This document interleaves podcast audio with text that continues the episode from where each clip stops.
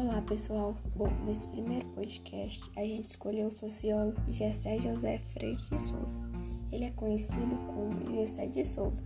O nosso grupo ele é composto por Ana Cláudia, Laís e Larissa. Então, é, como eu falei, né, a gente escolheu o sociólogo Gessé de Souza e vamos falar uma das suas principais teorias, que é a classe média no espelho, e falaremos sobre a classe média sua biografia, seu ponto de vista e a sua temática.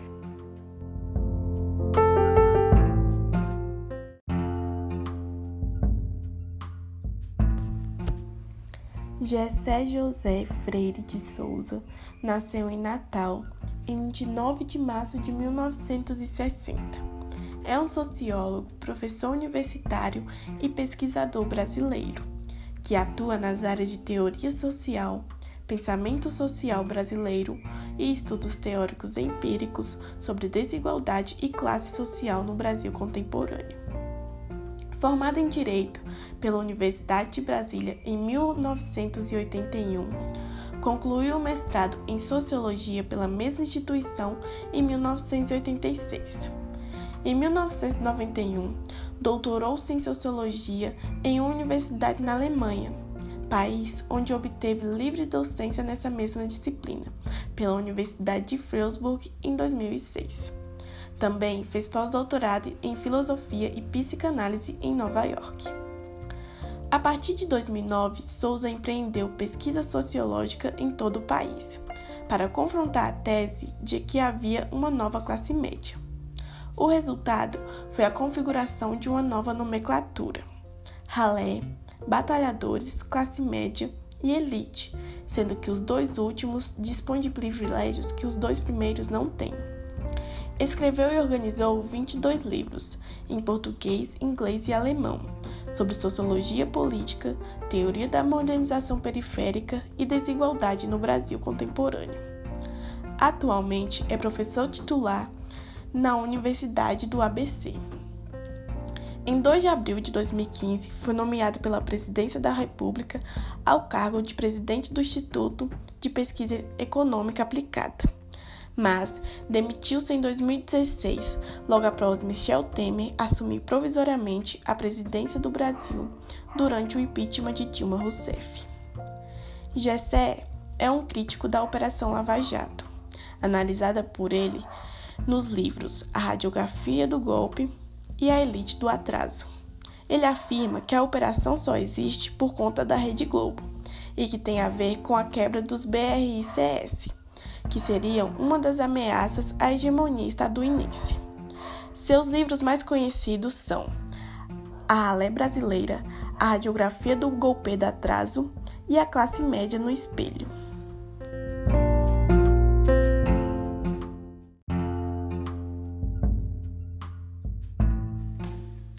Gessé de Souza, em seu ponto de vista, realizou importantes pesquisas na área de desigualdade econômica, contribuindo então para um novo modelo de estudos econômicos e sociais referente a essa área. Dessa forma, fica evidente a centralidade da discussão a respeito da desigualdade social e o esforço do filósofo pela liberdade do pensamento científico brasileiro. Gessé critica diretamente outros reprodutores weberianos que, de acordo com seu pensamento, reduzem a realidade brasileira para comportar os conceitos e categorias pretéritas que, ao serem produzidas, não consideram a realidade brasileira. Assim também direciona essa mesma crítica aos marxistas e outras linhas de produção científica que não se esforçam na direção de diálogo com o campo brasileiro. Gessé não é um institucionalista. Ele busca a construção de uma interseção entre processos de institucionalização, ideologização e efetivação, a fim de dar conta de uma realidade mista brasileira. Gessé de Souza argumenta que a desigualdade social no Brasil pode ser entendida como resultante de um efetivo processo de modernização de grandes proporções que se implanta no país a partir do início do século XIX. Para isso, o autor parte da desconstrução do paradigma atual nas ciências sociais no século XX, no qual o subdesenvolvimento nacional brasileiro é explicado através do patrimonialismo, personalismo e familismo, como fundamento para a caracterização de uma sociedade pré-moderna. Souza inicia sua desconstrução do paradigma a partir da retomada da teoria criada por Max Weber. Como base, Souza apresenta a teoria elaborada por Max Weber para que as instituições chaves do capitalismo moderno deveria ser incorporada pelas sociedades não ocidentais, fadando os que opuseram à pré-modernidade. Como forma de oposição a essa teoria etapista e culturalista, Gessé utiliza a arqueologia da hierarquia valorativa das sociedades, aonde o capitalismo monopolista irá se desenvolver. Para Gessé, o fato de as desigualdades sociais nos países periféricos, onde a modernização das estruturas chaves do capitalismo se deu de forma retardária, se deriva a imposição de instituições modernas como artefatos prontos, carregadas de um arcabouço valorativo, desenvolvidos em sociedades onde o capitalismo se desenvolveu de forma natural e por isso não se trata de uma concepção de uma sociedade pré-moderna com a presença do patrimonialismo, familismo e personalismo.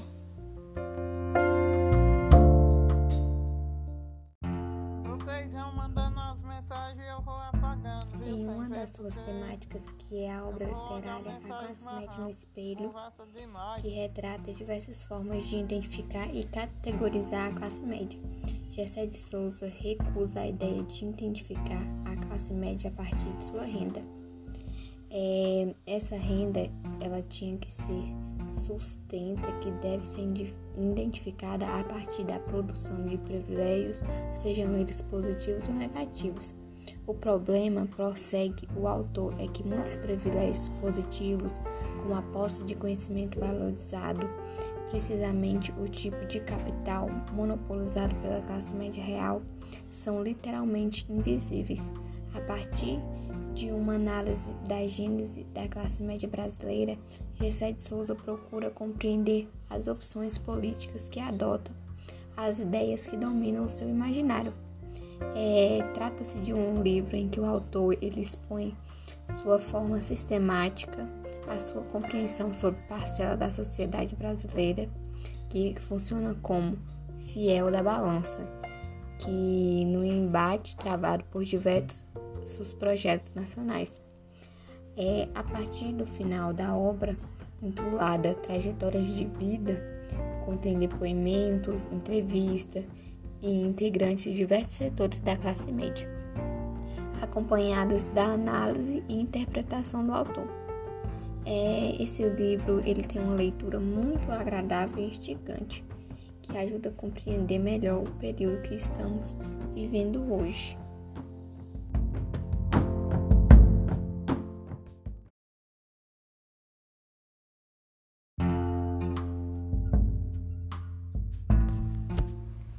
Gessé José Freire de Souza nasceu em Natal em 29 de março de 1960 é um sociólogo, professor universitário e pesquisador brasileiro, que atua nas áreas de teoria social, pensamento social brasileiro e estudos teóricos empíricos sobre desigualdade e classe social no Brasil contemporâneo.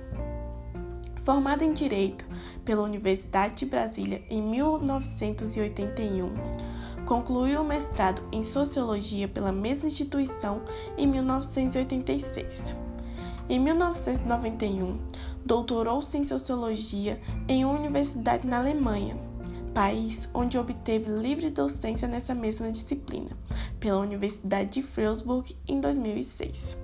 Também fez pós-doutorado em filosofia e psicanálise em Nova York.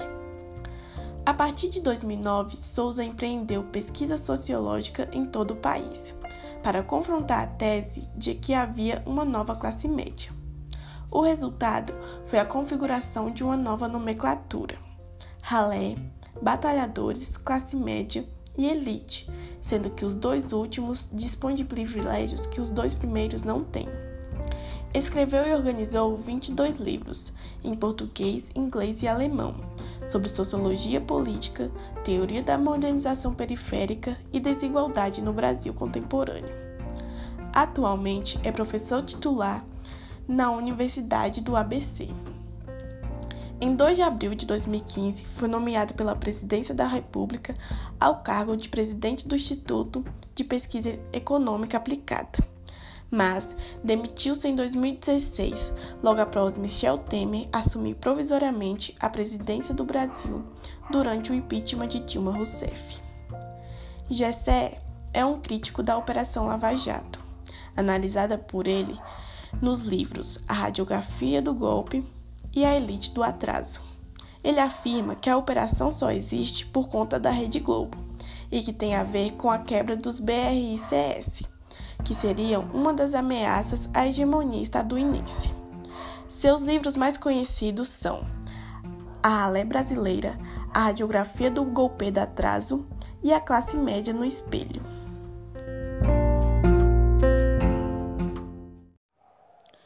A gente não quer só comida, religiosidade e juventude no século XXI, entre o crer e o saber.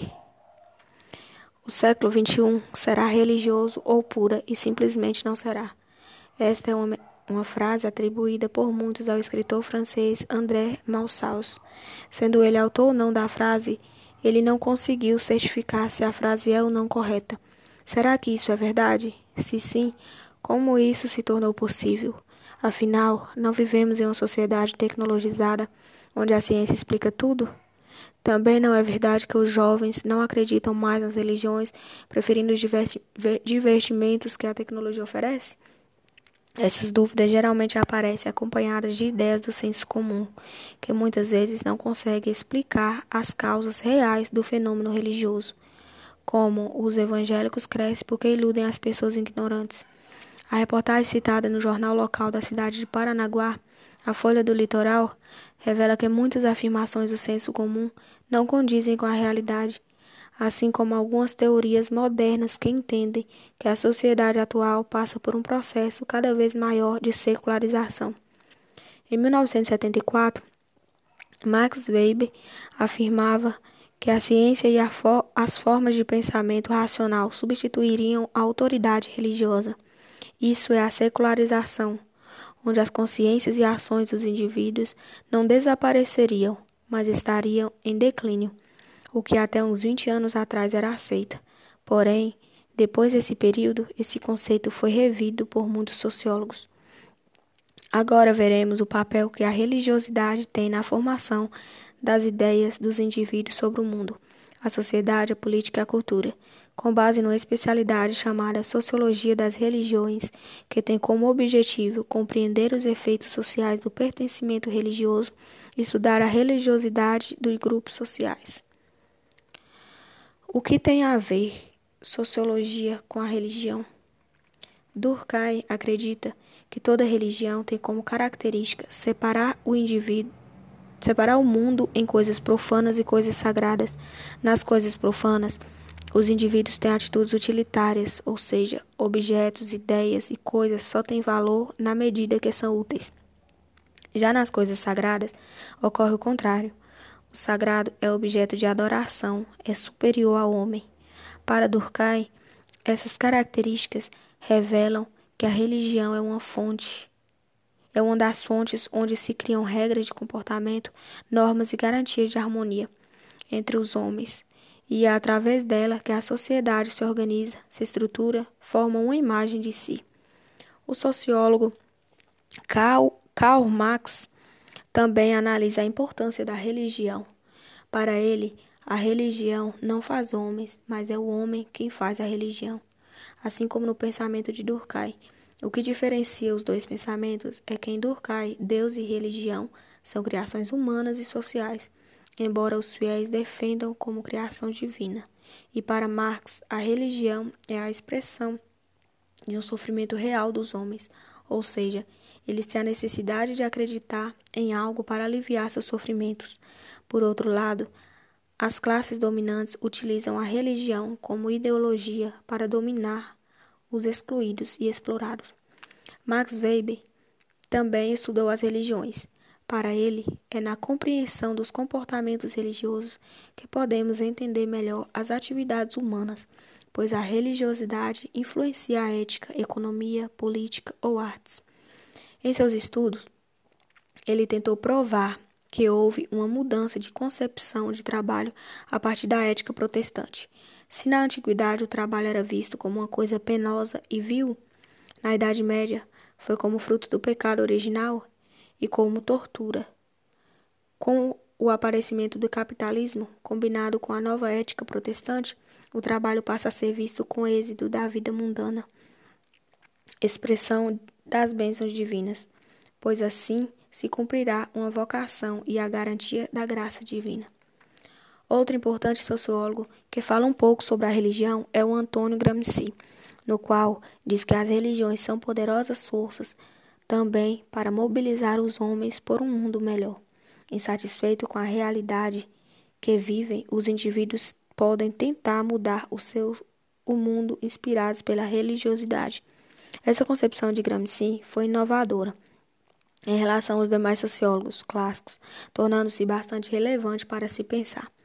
Esses autores demonstraram a importância dos estudos das religiões no sentido de compreender melhor a nossa sociedade. As religiões no Brasil. O Brasil é considerado um dos países mais religiosos do mundo. Entretanto, é necessário perceber que nossa formação nacional se caracteriza pela influência de vários matizes religiosos, como o catolicismo oficial e popular. As religiões de matriz africanas, como candomblé e umbanda, o protestantismo, os pentecostais, os espíritos kardecistas, a teologia da libertação e os católicos carismáticos. Segundo os dados do IBGE, em 2000, os católicos representavam 73,8%, os evangélicos 15,4% e outras religiões 3,5% e os sem religião 7,3%. Já o último censo, realizado em 2010, revelou uma mudança bastante significativa. Os católicos passaram a representar 64,6% e os, e os evangélicos cresceram para um percentual de 22,2%. Além desse universo cristão que abrange 86,8% da população, aqueles que declaram pertencer a outras religiões correspondem a um total de 5,4% enquanto os sem religião passaram para 8%. Coisas de brasileiro: o fenômeno do sincretismo no Brasil e no mundo. Um fenômeno social bastante interessante no Brasil é o chamado sincretismo religioso. Este é o resultado do contato social entre povos e grupos, resultante em uma espécie de fusão de determinadas características distintas desses grupos, referentes a elementos religiosos e culturais. É, portanto, a existência comum de traços culturais religio religiosos originalmente diferentes, que poderiam ser interpretados como incompatíveis, mas que acabam se apresentando como um só elemento, novo e único. No caso do Brasil, o sincretismo se dá como um encontro entre negros e africanos, índios nativos e brancos europeus. No país, o sincretismo se manifestou em vários níveis. O candomblé, por exemplo, é o resultado de reelaboração de diversas culturas africanas. Essas religiões podem ser entendidas como espaço de resistência, na medida em que os africanos escravizados e seus descendentes geravam novas formações sincréticas no território americano. A sociedade, seus problemas e a religiosidade. Como foi dito no início deste capítulo, o que nos interessa é analisar a importância desses grupos religiosos para a formação da sociedade brasileira e como eles interferem na política, na democracia e no exercício da cidadania. Em relação ao catolicismo popular, podemos afirmar que as classes dominantes no Brasil, principalmente na área rural, utilizam-se da boa-fé do, dos camponeses para exercer uma denominação política e econômica. O candomblé e a umbanda, por sua vez, são religiões essencialmente constituídas de negros, apesar de encontrarmos não negros em seus adeptos. O crescimento dos pentecostais não é devido simplesmente à dita população promovida nas mentes dos ignorantes e pobres. Os principais elementos e mecanismos que contribuem para a conversão são os pentecostais atraem seus futuros fiéis através dos poderosos meios de comunicação que têm em mãos diretamente da Igreja Católica. Há um acesso direto aos pastores, a uma permanente consolação dos aflitos, eles produzem de fato uma dignidade cidadã no espaço de pobreza com os favelas, periferias e etc. Outra característica importante no papel dos pentecostais é o fato de retirarem muitos jovens da influência do tráfico de, de drogas. O interessante é que seu sucesso vem também do fato que o tráfico perdoa quem entra para a igreja. Nesse sentido, essas expressões de religiosidade colocam para todos nós que que ou viveremos numa sociedade, numa sociedade multicultural e em que todos respeitem as diversas as diversidades humanas ou, se, ou sucumbiremos ao totali, tota, totalitarismo, intolerâncias e racismos. A sociedade, seus problemas e a religiosidade. Como foi dito no início deste capítulo, o que nos interessa é analisar a importância desses grupos religiosos para a formação da sociedade brasileira e como elas interferem na política, na democracia e no exercício da cidadania. Em relação ao catolicismo popular, podemos afirmar que as classes dominantes no Brasil, principalmente na área rural, utilizam-se de boa fé dos camponeses para exercer uma dominação política e econômica. O candomblé e a umbanda, por sua vez, são religiões essencialmente constituídas por negros, apesar de encontrarmos não negros entre seus adeptos. O crescimento dos pentecostais não é devido simplesmente à dita manipulação promovida, promovida nas mentes dos ignorantes e pobres. Os principais elementos e mecanismos que contribuem para a conservação são os pentecostais atraem seus futuros fiéis através dos poderosos meios de comunicação que têm em mãos, diferentes da Igreja Católica. Há um acesso direto ao, aos pastores. Há uma permanente consolação dos aflitos. Eles produzem, de fato, uma dignidade cidadã num espaço de pobreza como as favelas e periferias. E periferias. Outras características importantes do papel dos pentecostais é o fato de retirarem muitos jovens da influência do tráfico de drogas. O interessante é que o seu sucesso vem também de fato que o tráfico perdoa quem entra para a igreja. Neste sentido, essas expressões de religiosidade colocam para todos nós que ouviremos numa sociedade multicultural em que todos respeitem as diversas as diversidades humanas, ou sucumbiremos aos totalitarismos, intolerâncias e racismos. Religiosidade, juventude e o novo milênio. Como vimos acima, mais do que a religião em si, a religiosidade é muito importante para grupos e indivíduos. Entende-se por religiosidade uma qualidade do indivíduo que é caracterizada pela disposição ou tendência do mesmo para perseguir a sua própria religião ou a integrar-se às coisas sagradas. Em uma pesquisa do Instituto de Estudos da Religião em 2001, verificou-se que, entre 800 brasileiros com idade entre 15 e 24 anos, 98% deles responderam que acreditam em Deus. Esse fato revela que os jovens, o tempo todo, estão preocupados com o futuro, querem uma explicação para o sentido da vida. Para essa geração, o futuro, o mercado de trabalho e as drogas são fatores de sofrimento. A religiosidade ajuda a tornar isto suportável. Diante da competição do mercado de trabalho, que é muito dura e, consequentemente, cria muitas angústias, somente o acesso à informação tecnológica e científica não alivia o sofrimento.